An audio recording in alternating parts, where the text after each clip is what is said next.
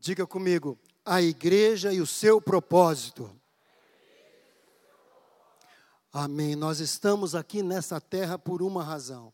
E a igreja foi chamada para cumprir o seu propósito na sociedade, diante de Deus, dos homens, exercendo o seu papel de dupla cidadania, lembra? Né, a igreja é formada por quem? Por pessoas, por homens e mulheres, não é? E homens e mulheres que têm dupla cidadania. Então, a igreja, teoricamente e por inferência, por, por uma dedução, também tem dupla cidadania. Ela é plantada na terra, ela dá frutos na terra, mas frutos também, esses frutos também são para o reino de Deus. Então a igreja também tem o seu, o seu papel. Eu li quem não leu, eu gostaria de indicar, já é um livro um pouco antigo. Quando falo um pouco, não é do século passado, mas é um livro, até a gente teve estudos nas células de, de, desse livro, que é Uma Vida com Propósito. Quem já leu esse livro, Uma Vida com Propósito? Demais o livro, né? E eu estava relendo esses dias, e duas frases e algumas outras citações que eu vou ter aqui, eu tirei do livro, do pastor Rick Warren. Uma das frases é o seguinte: qualquer coisa na criação glorifica a Deus quando cumpre o seu propósito. Pensa nisso, qualquer coisa na criação glorifica a Deus quando cumpre o seu propósito. Quando um pé de banana dá banana, está cumprindo o propósito dela, sim ou não? E está glorificando a Deus.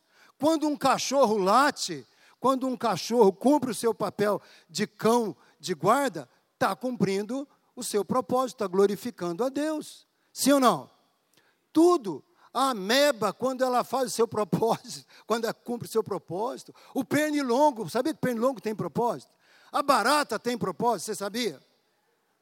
Tem, tem. Vai pesquisar, vai ver lá. O mundo sem barata não, não, não ia dar certo. Ia ter que ter outra coisa para fazer o papel da barata. Estou falando, gente, estou falando. É verdade. O pernilongo, nessa de ficar picando um e outro, ele vai, ele vai colocando uh, uh, algo no corpo das pessoas que pode, pode não, começa a gerar alguns anticorpos. Você recebe sangue de outra pessoa. Credo. Não é claro que transmite coisa ruim também. Né? Se o bicho picou um troço nojento, vai picar você, vai ficar com um troço nojento. Né? Mas cumpre o seu propósito. Então, tudo na criação, gente, tudo na criação.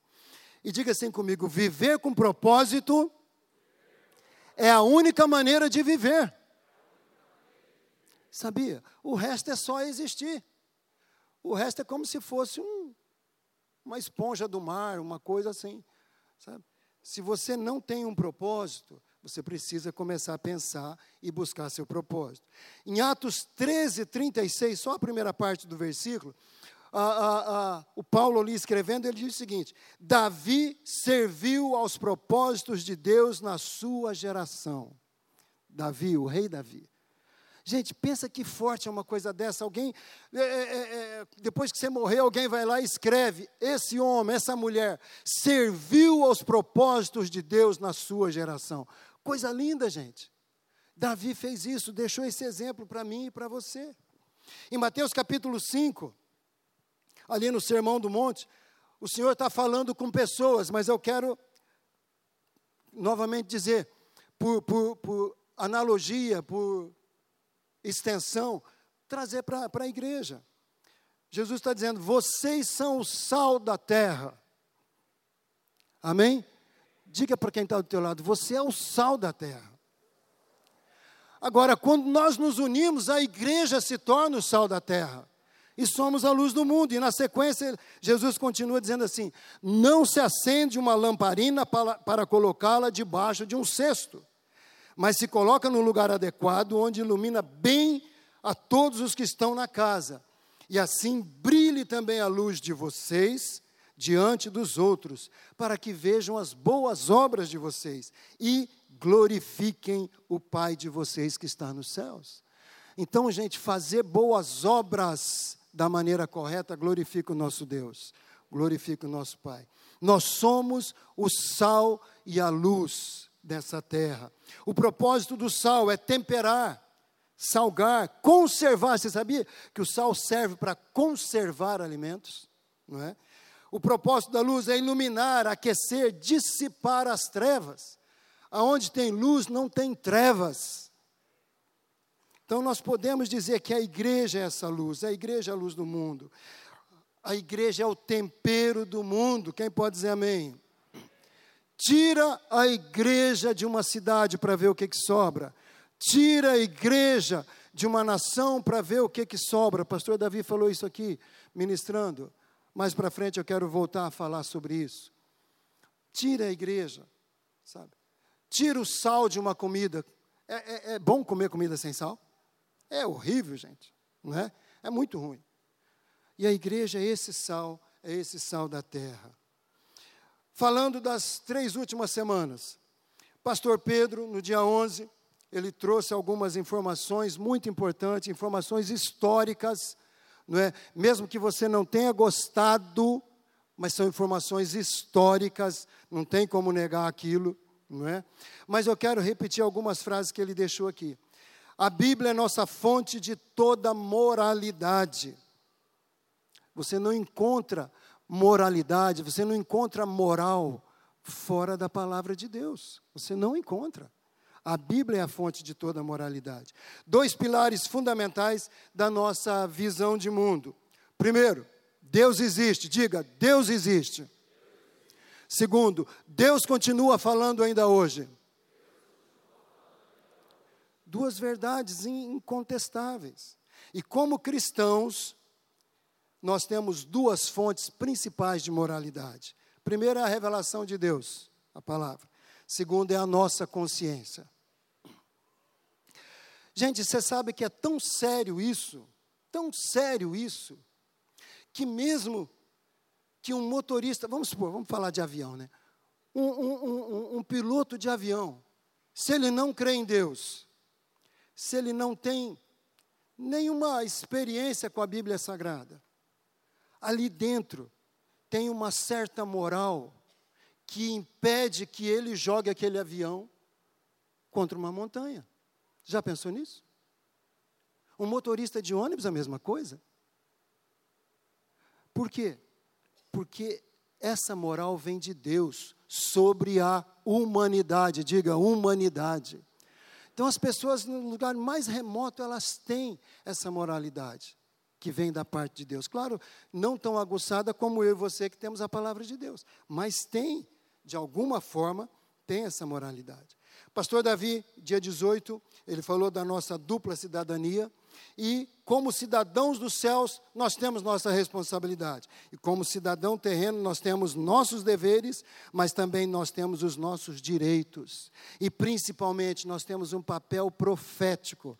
Nós estamos nessa terra para exercer um papel profético. Aonde você está, você é um profeta do Senhor, para abençoar aquele lugar, para orar por aquele lugar, para determinar vida naquele lugar, para determinar não a morte, não à corrupção, não aos escândalos. Você tem essa autoridade, porque você é um embaixador do reino dos céus. Quem recebe? Amém? Você é, em nome de Jesus. E semana passada ele falou dos valores que eu e você, como cristãos, de, devemos defender. Faz parte do nosso DNA de cristão, faz parte da nossa, da nossa fé, não é? Os valores são a Bíblia é a palavra de Deus. Amém? Deus existe. A vida é um direito de todos. A família é a base da sociedade e a liberdade não pode ser tolhida. Amado, nós estamos aí.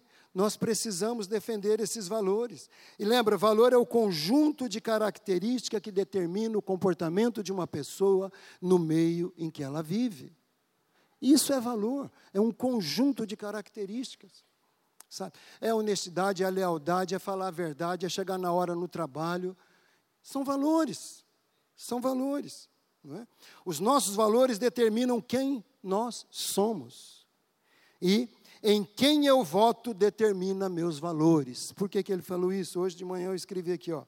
Quem eu quero para fazer leis e governar meu estado e meu país, determina meus valores em relação à minha família, minha igreja e à sociedade. Por isso que é muito sério. Não é? Por isso que ele colocou essa frase: em quem eu voto determina meus valores. Qual o valor que você dá para a sua família? Qual o valor que você dá para a sua igreja? Hoje de manhã recebi um, um, um, uma mensagem no WhatsApp dizendo: é, se a igreja não falar de política agora, pode ser que amanhã seja impedida de falar de Jesus. Achei muito legal aquilo, sabe? E é verdade. Então, esta foi a segunda parte.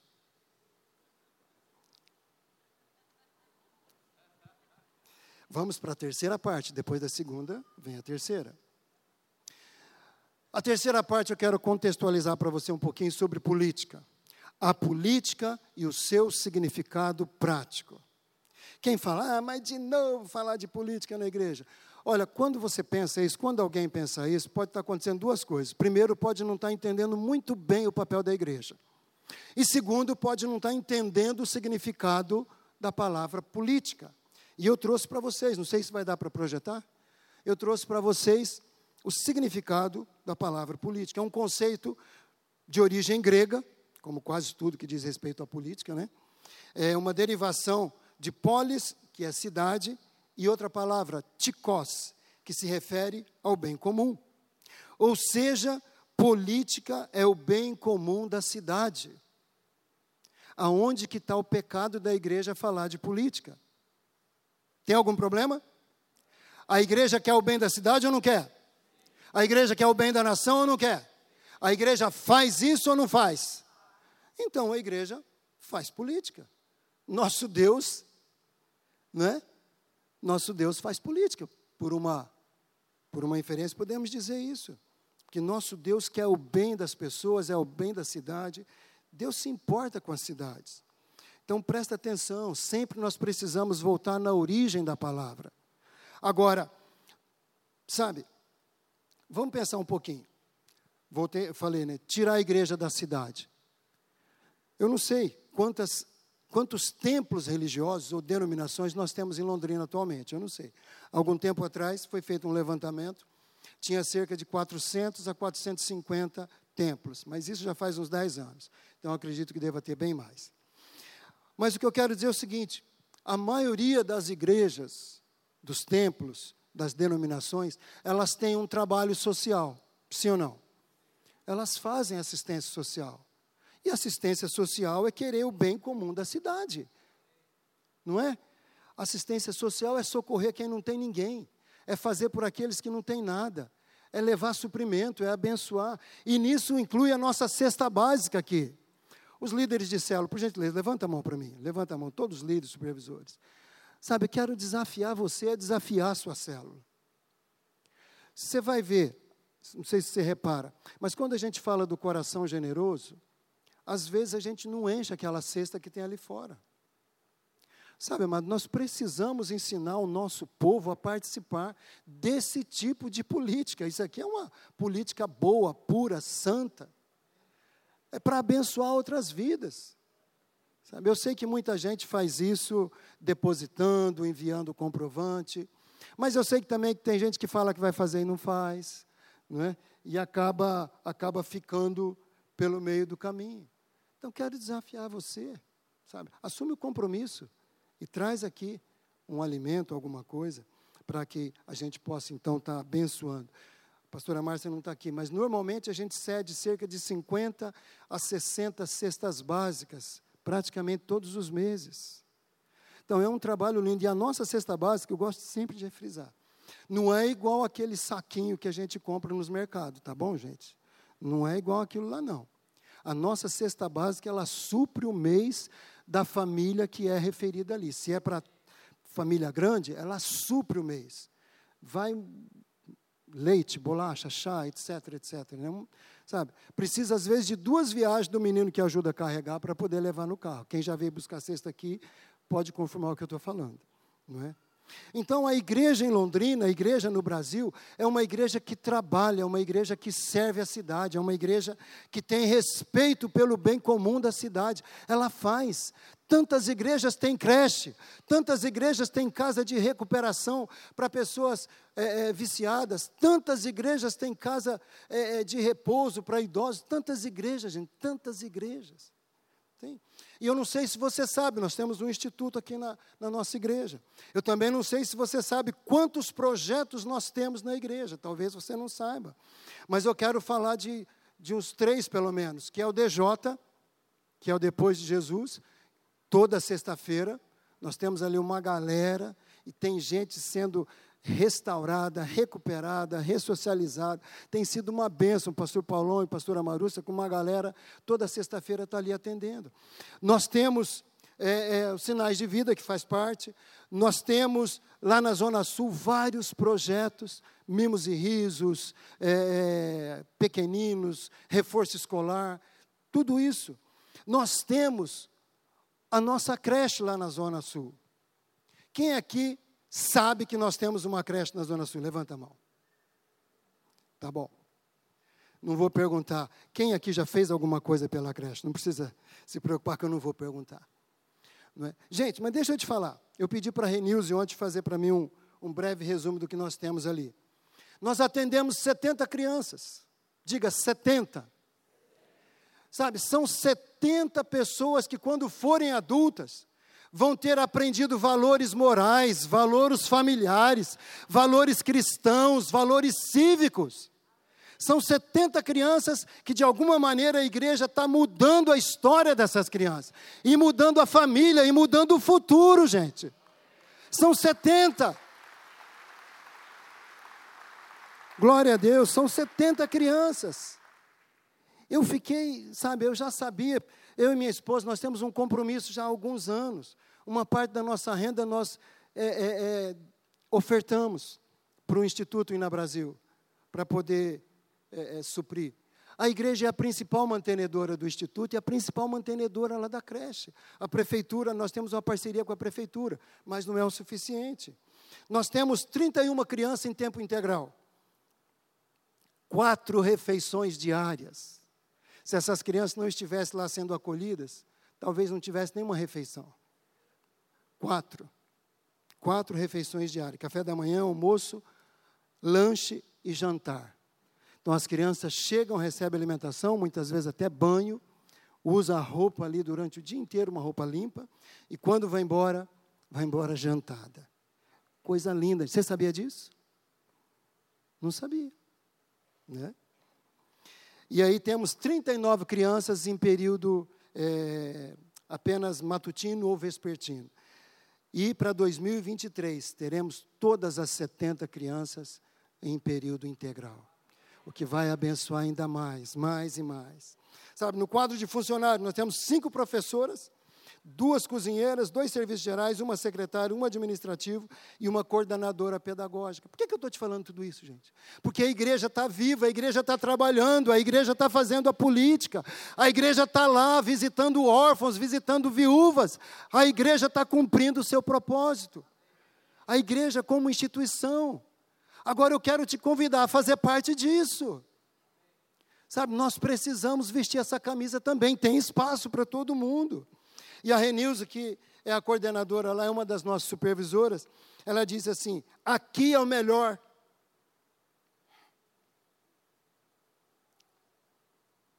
Aqui é o melhor lugar do mundo para mim. Eu sou eternamente grata a esta casa que proporciona esse lugar para essas crianças poderem ter uma experiência com Deus. 70 crianças. Imagina, imagina a diferença que vai fazer para a sociedade futura. 70 adultos com essa marca a marca de uma cidadania. Então a igreja tem o seu propósito, a igreja está cumprindo o seu propósito, e eu pergunto: qual é o seu propósito? Você apenas existe? Ou você tem um propósito e está exercendo o seu propósito, está fazendo o seu papel?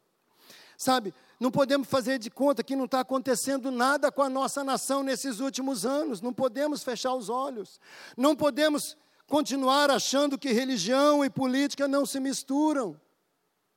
A política santa, boa, pura, a política honesta, ela precisa fazer parte da nossa fé, mano. Não tem como separar. Tiago 1, 26 e 27, olha o que, que o Tiago fala. Se alguém supõe ser religioso, mas não refreia sua língua, a sua religião é vã, é à toa, é perdida.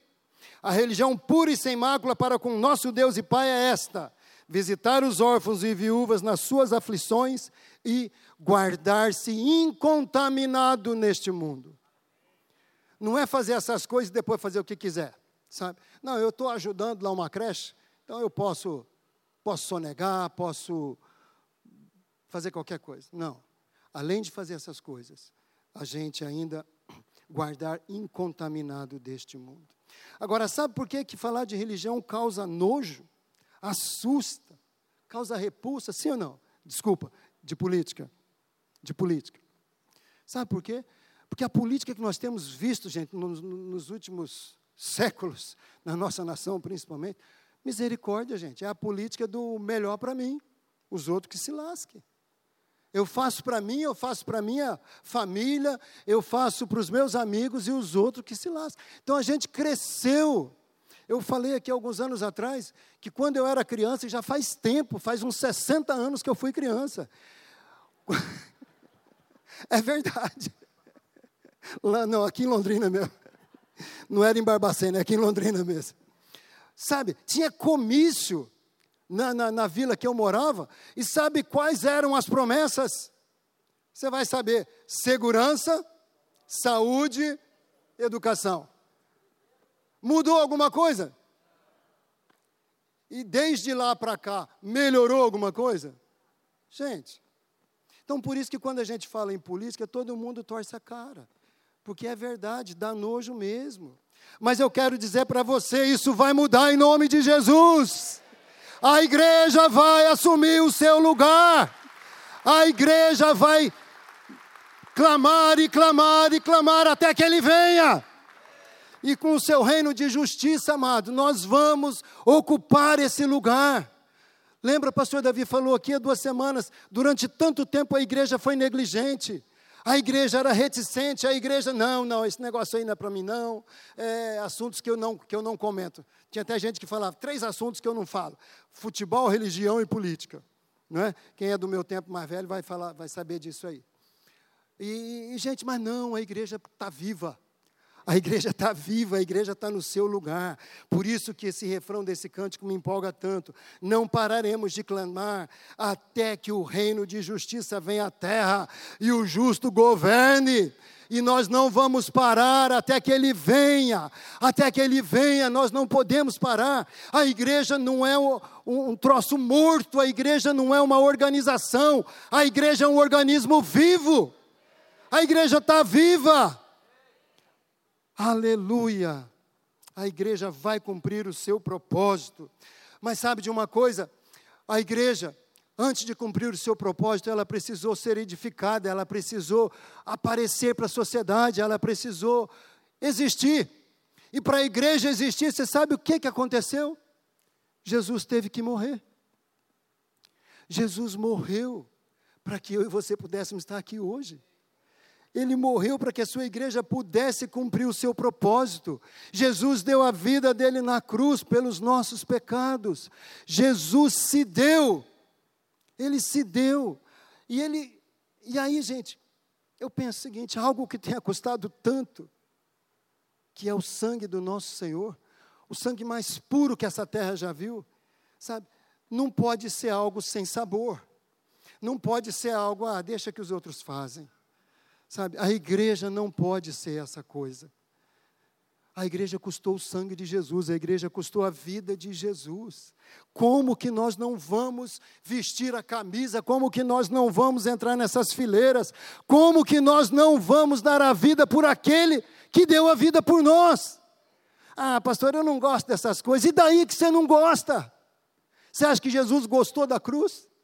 Eu amo a cruz, eu vou lá, que eu vou levar umas pregadas, umas marretadas. Eu gosto desse negócio. Jesus não era masoquista, gente. Você acha que ele gostou? Tanto que lá na sua oração no jardim de Getsemane, o que, que ele fala? Pai, se possível, passe de mim esse cálice. Ele sabia do que ele ia sofrer. Agora nós temos essa mania de fazer só o que nós gostamos. Não está certo, amado custou a vida do nosso amado Senhor, sabe? E eu e você, como igreja, não podemos ter uma vidinha miserável. uma vidinha acomodada, uma vidinha de fazer de conta que estamos vivos. Olha o que diz Apocalipse capítulo 3, versículos 1 e 2. Conheço as obras que você realiza, que você tem fama de estar vivo, mas está. O que está dizendo? Está morto. Tem fama de estar vivo, mas está morto. O que, que significa isso, gente? É estar no movimento, numa igreja, e não participar de nada. Não dar a cara para bater, não se apresentar. Sabe? A continuação é assim: fique vigiando e fortaleça o restante que estava para morrer, porque verifiquei que as obras que você realiza não são íntegras na presença do meu Deus. Ou seja, dá tempo, diga, dá tempo. Dá tempo. Pastor, mas eu já estou tão velho, e daí que você está velho? Eu também estou. Eu já sou idoso. Eu já tenho direito até de falar algumas besteiras, porque, né? Depois dos 64, 65, você já pode. Sabe? Mas eu estou vivo, gente, e eu quero continuar cumprindo o que Deus me falou para eu fazer. Sabe, então não é a tua idade, não é o teu cansaço, não é se você gosta, se não gosta. Sabe? João 10, 10, eu vim para que tenham vida. Diga, vida. Jesus não veio para que a gente tenha morte, ele disse para a gente ter vida. E vida de qualquer jeito, uma vidinha miserável, uma vidinha chubrega. Vida em. Olha o que eu achei aqui, abundância. A gente sabe o que é abundância, mas quando você lê, parece que dá um salto nos nossos olhos. Abundância significa quantidade excessiva quantidade superior ao necessário. É essa promessa da nossa vida abundante. Nós vamos viver de uma forma superior ao necessário. Agora, tem gente que, quando pensa em vida abundante, está pensando em grana, em dinheiro, em riqueza. Desculpa, não é. Não é. A igreja lá da China tem uma vida abundante. Mas se você for ver a história de alguns pastores lá da China, estou falando da China, porque às vezes a gente recebe alguma notícia, alguma informação, que a igreja clandestina, subterrânea, você vai ver que eles praticamente têm só para comer. E eles têm uma vida abundante. Porque a vida abundância não tem a ver com a situação social, com a condição social, tem a ver com o coração, tem a ver com a disposição de se entregar para o Senhor, tem a ver com a disposição de pagar um preço, tem a ver com a disposição de dizer: Ó, oh, conta comigo, conta comigo. Eu só tenho um rim, eu só tenho uma perna, eu só tenho um olho, mas conta comigo, eu estou aqui. Eu estou com 60 anos, estou com 70 anos, mas conta comigo, eu estou aqui. Sabe, mas tem uma irmã que ministra o nosso coração, sabe, a disposição dela. Ela tem a família dela, ela tem a profissão dela, o trabalho dela, o marido dela tem a profissão, e eles também são líderes de célula, e eles têm um, um, um restaurante creio que para abençoar a família, montaram um restaurante. E a gente chega lá, às vezes, para pegar alguma coisa, aquele sorrisão, sabe? Aquela prestatividade. Aonde ela acha tempo para tudo isso? Aonde ela acha disposição para tudo isso? Aonde ela acha? Se não é nessa vida abundante que o nosso Senhor prometeu. Amém? Nós não fazemos mais porque muitas vezes não queremos fazer mais. Porque muitas vezes tem televisão demais. Tem Netflix demais, Netflix demais. Tem redes sociais demais. Por isso, às vezes nós não fazemos mais. Sabe, se você não está cumprindo o seu propósito, você só está existindo, só existindo. Tem fama de que estás vivo, mas estás morto. É o que diz a palavra quando nós não estamos nesse lugar. Imagina comigo uma cena, se a gente pudesse né, ver isso. Jesus lá no céu dizendo: Rapaz, ou moça, eu estava bem com meu pai ali, toda aquela glória, os anjos me servindo. Eu abri mão de tudo aquilo, eu me esvaziei da minha, sabe, daquela glória toda. Eu vim para viver nessa terra, nesse corpo limitado. Esse corpo que cansa, que tem que ir no banheiro, esse corpo que tem que comer. Eu vivi aqui 33 anos. Eu jejuei, eu apanhei, Eu fui rejeitado. Cuspiram no meu rosto. Eu fui crucificado. Eu morri por você. Para você levar uma vida assim? Você é capaz de pensar nisso?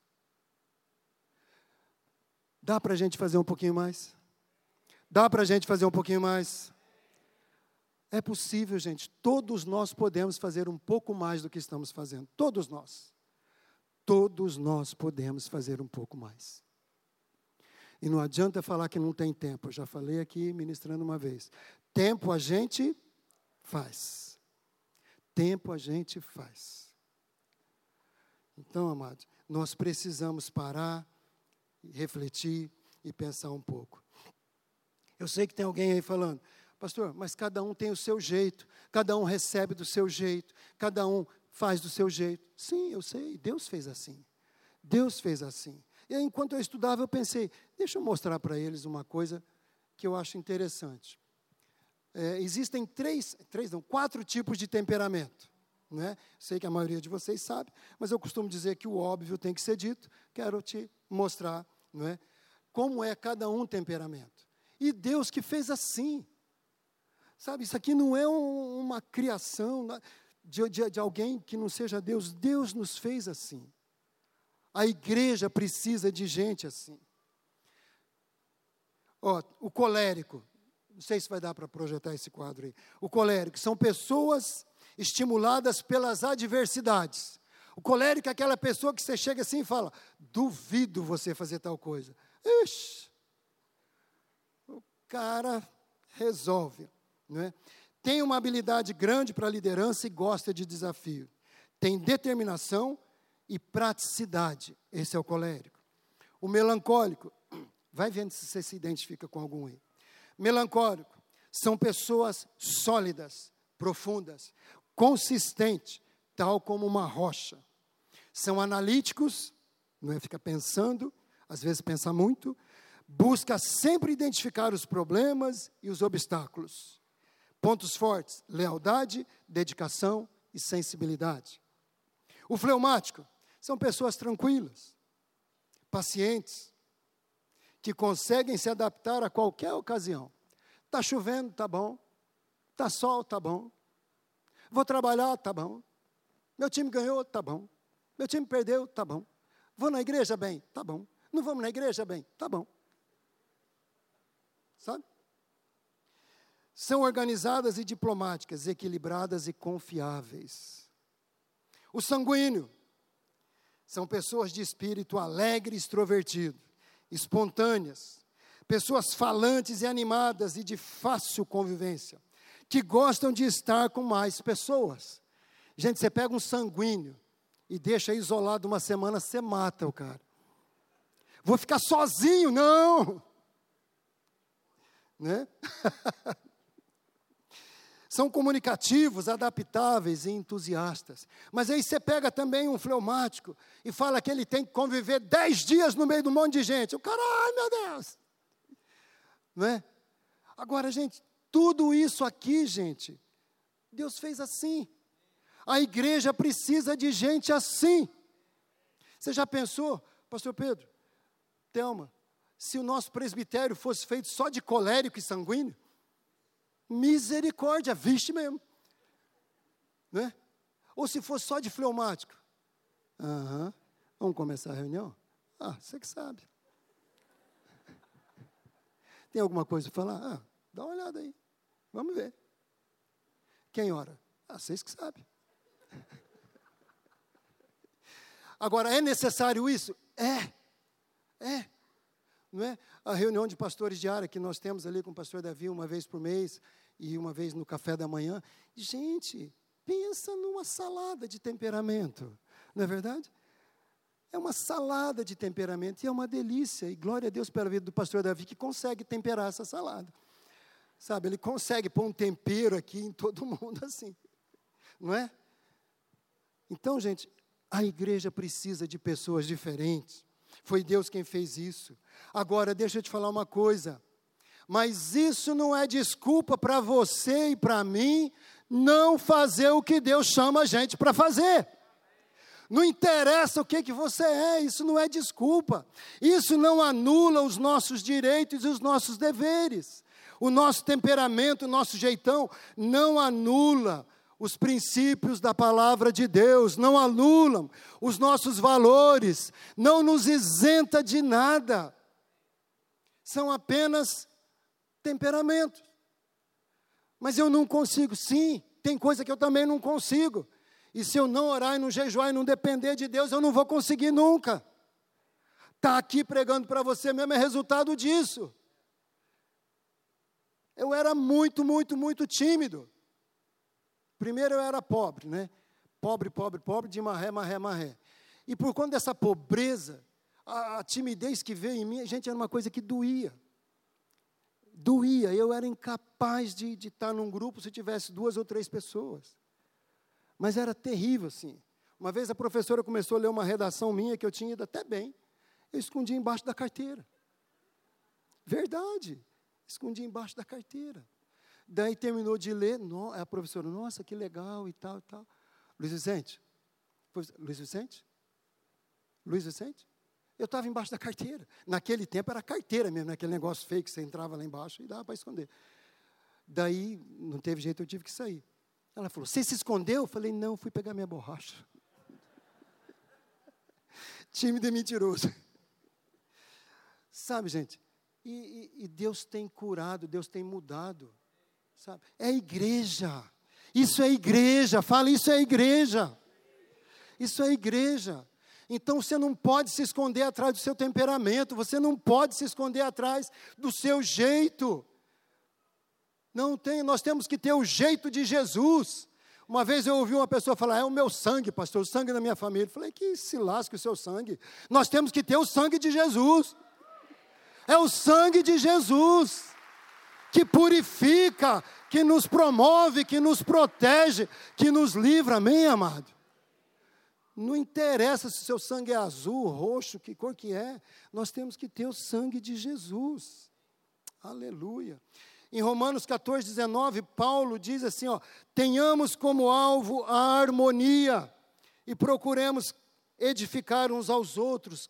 O que Paulo está falando aqui? Gente, vamos guardar essa unidade, vamos trabalhar junto, respeitando as diferenças, mas vamos trabalhar junto, pois afinal de contas nós temos o mesmo Senhor, amém? Nós temos o mesmo Espírito, nós temos uma só fé, um só batismo, o mesmo amor que foi derramado no meu coração pelo Espírito Santo, foi derramado no seu coração, foi derramado no coração de Pedro, de Paulo, de Tiago, foi derramado no coração do pastor Davi, da pastora Mônica, do pastor Samuel, da pastora Lígia, foi derramado no coração dessa galera que está sendo apresentada aqui hoje. É o mesmo amor, é o mesmo amor. Por que essas diferenças? Por que a gente não honrar essas diferenças? Isso precisa nos aproximar e não nos afastar. Glória a Deus. A pastora Mônica sempre fala, eu também gosto de falar, nós somos a igreja. Quando termina aqui, a galera da mídia fala, somos a igreja. E a gente vem aqui e repete, somos a igreja. E agora eu quero falar para você, diga, somos a igreja. De novo, mais forte. Somos a igreja, esse é o nosso slogan. Se somos a igreja, nós temos que cumprir o nosso propósito, nós temos que cumprir o nosso chamado. Nos nossos materiais, treinamento, apostila de integração, material do Inters, tem uma frase que diz assim: a igreja é um instrumento final de Deus para a realização dos seus propósitos aqui na terra.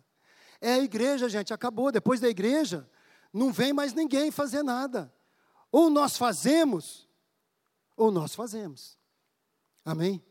É a igreja que vai fazer, a igreja que vai evangelizar para expandir o reino de Deus, a igreja que vai receber o cumprimento das promessas do Antigo e do Novo Testamento. E aí, por inferência, nós podemos dizer que o propósito de Deus também para a igreja é a mudança de uma cidade, é a mudança de um estado, de um país. Pastor Pedro, na ministração dele, falou: o número de evangélicos tem crescido no Brasil a mudança, a transformação da nossa nação tem crescido também? Isso precisa aparecer mais. Amém? Isso precisa aparecer mais. E aí, novamente, nós não pararemos de clamar até que Ele venha, até que o reino de justiça venha sobre a terra. Nós não vamos parar de falar dessa verdade. A igreja é um instrumento de Deus na terra para cumprir o propósito que Ele tem para essa terra. É a igreja de Jesus, é a igreja que custou o sangue de Jesus, é a igreja que tem pessoas como você, como eu, diferente, mas é a igreja. É a igreja. Nem todo mundo é evangelista, gente. Nem todo mundo é mestre. Nem todo mundo é pastor. Mas a Bíblia diz que Deus distribui os dons, o Espírito Santo distribui os dons do jeito que lhe apraz. Então, tem dom aí. Tem dom aí.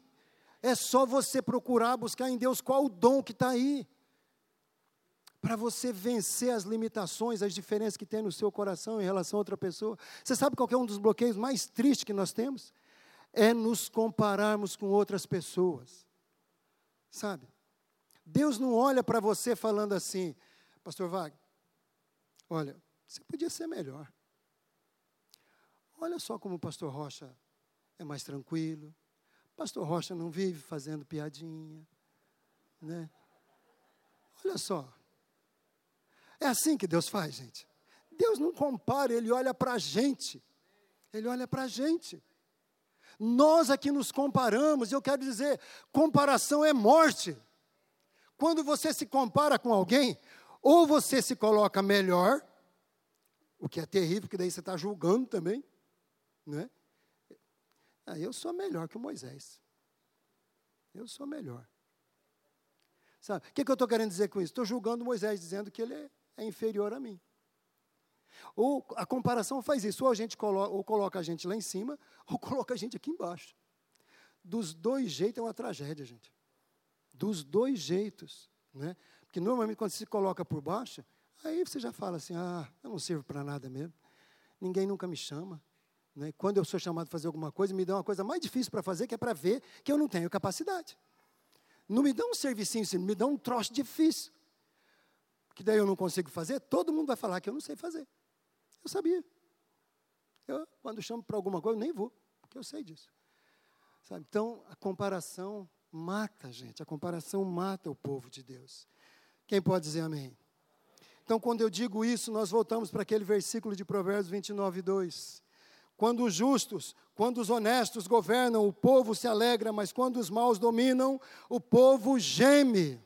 Salomão escreveu isso aqui há quantos milênios atrás, né? Está aqui, ó, tão atual, tão atual. Quantas nações ao redor do mundo têm gemido por conta de pessoas não é, que não deveriam estar no poder, mas estão.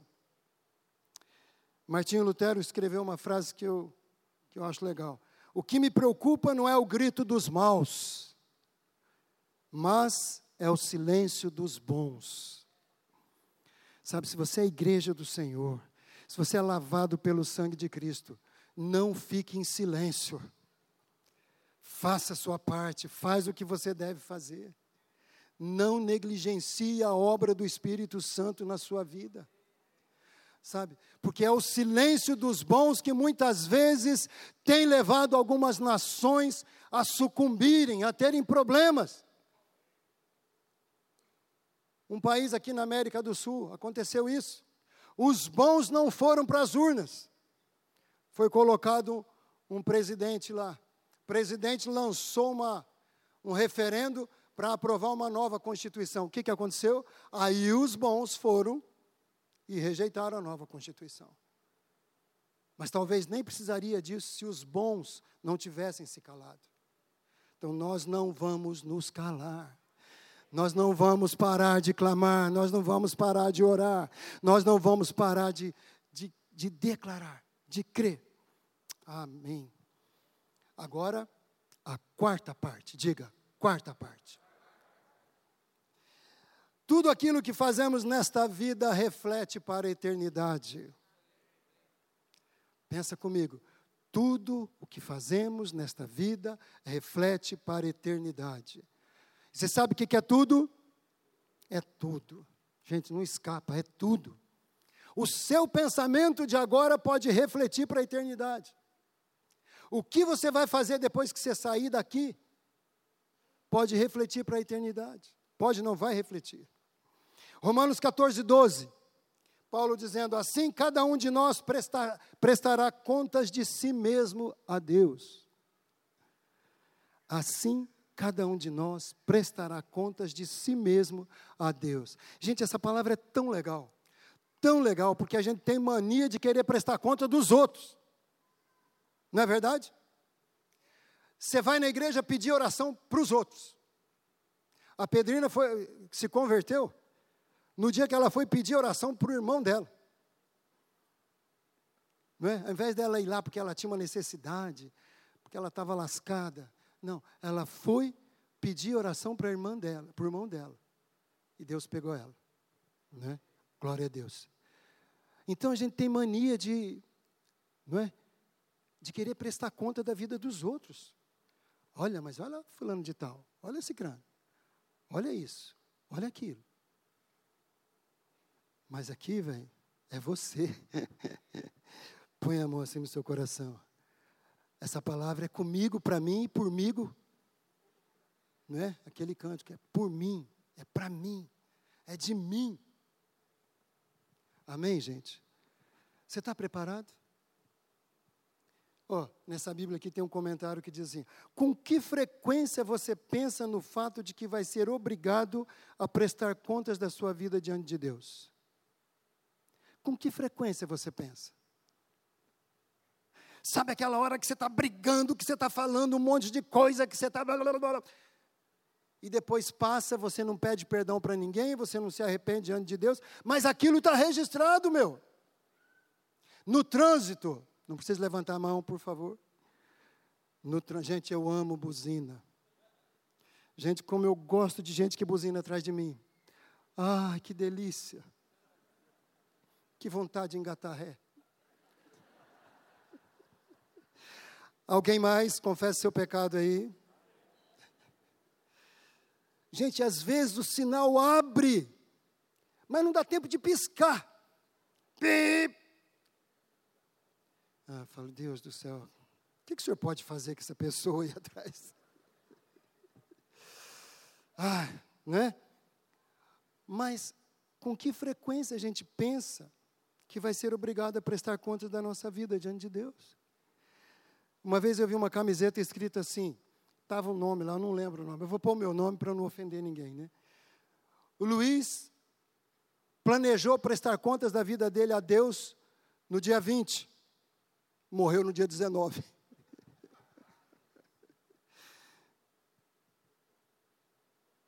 que, que você está planejando aí?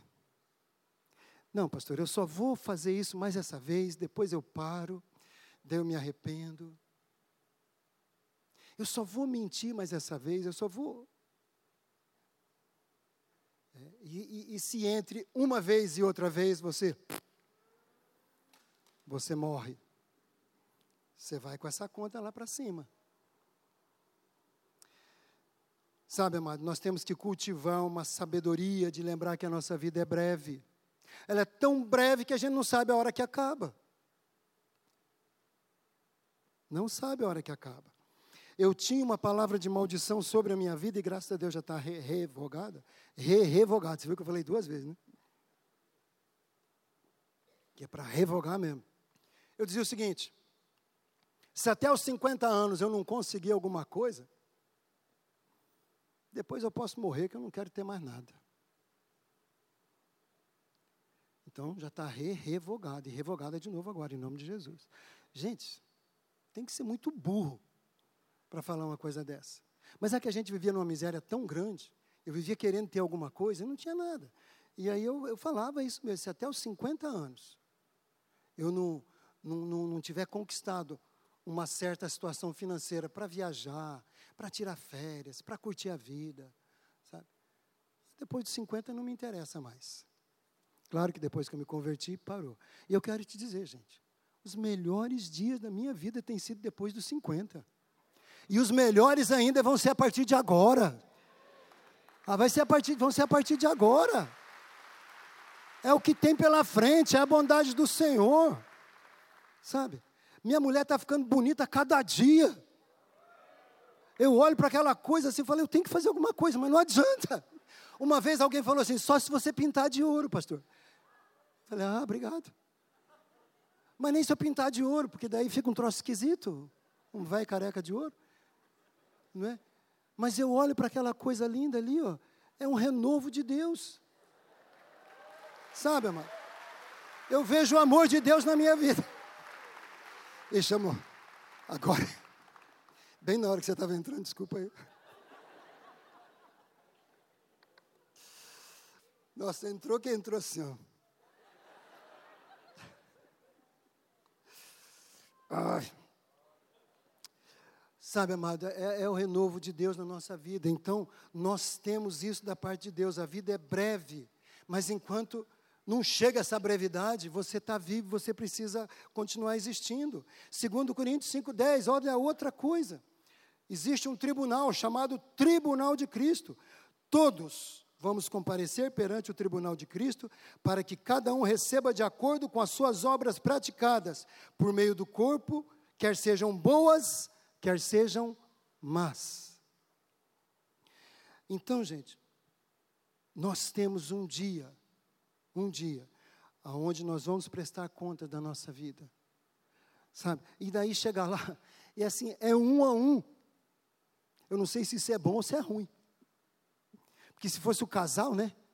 Daí você fala, tá vendo, Pedrina? Eu falei, aquele dia não era para a gente fazer aquilo, mas você quis, não é? Mas não, gente, é sozinho. Você vai chegar lá e vai ter que falar eu, eu, eu. Olhar do lado não tem ninguém, velho. Porque às vezes a gente vai aconselhar casal, né, pastor Jorge? É uma coisa linda, gente. O que faz assim, ó, é você. Não, é você. É você. Não, mas eu falei para você que não ia. Mas lá diante da prestação de contas, pensa nisso.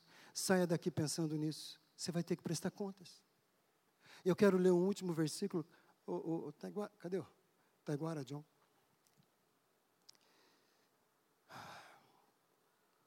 Antes eu quero, quero dizer uma coisa.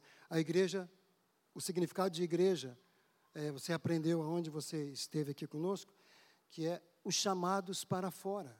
Isso significa igreja para fora. E essa é a vocação da igreja. Diga comigo: santidade e pureza. Então, como igreja, nós temos que andar por esses dois, por esses dois pilares, uma vida de santidade e uma vida de pureza. Não tem nada no meio disso, amado. E aí a gente vivendo assim, a gente pode pensar, eu não vejo a hora de chegar diante do meu Deus e prestar contas da minha vida, eu não vejo a hora.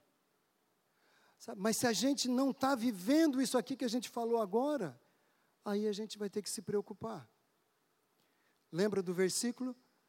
Cuida do restante, para que dê tempo ainda de salvar aquilo que estava para morrer. Nós precisamos cuidar. Nós precisamos nos voltar para a palavra. Nós precisamos nos voltar para aquilo que é importante para o nosso Senhor e Salvador Jesus Cristo. E para encerrar, antes de orar, eu quero ler com você Colossenses.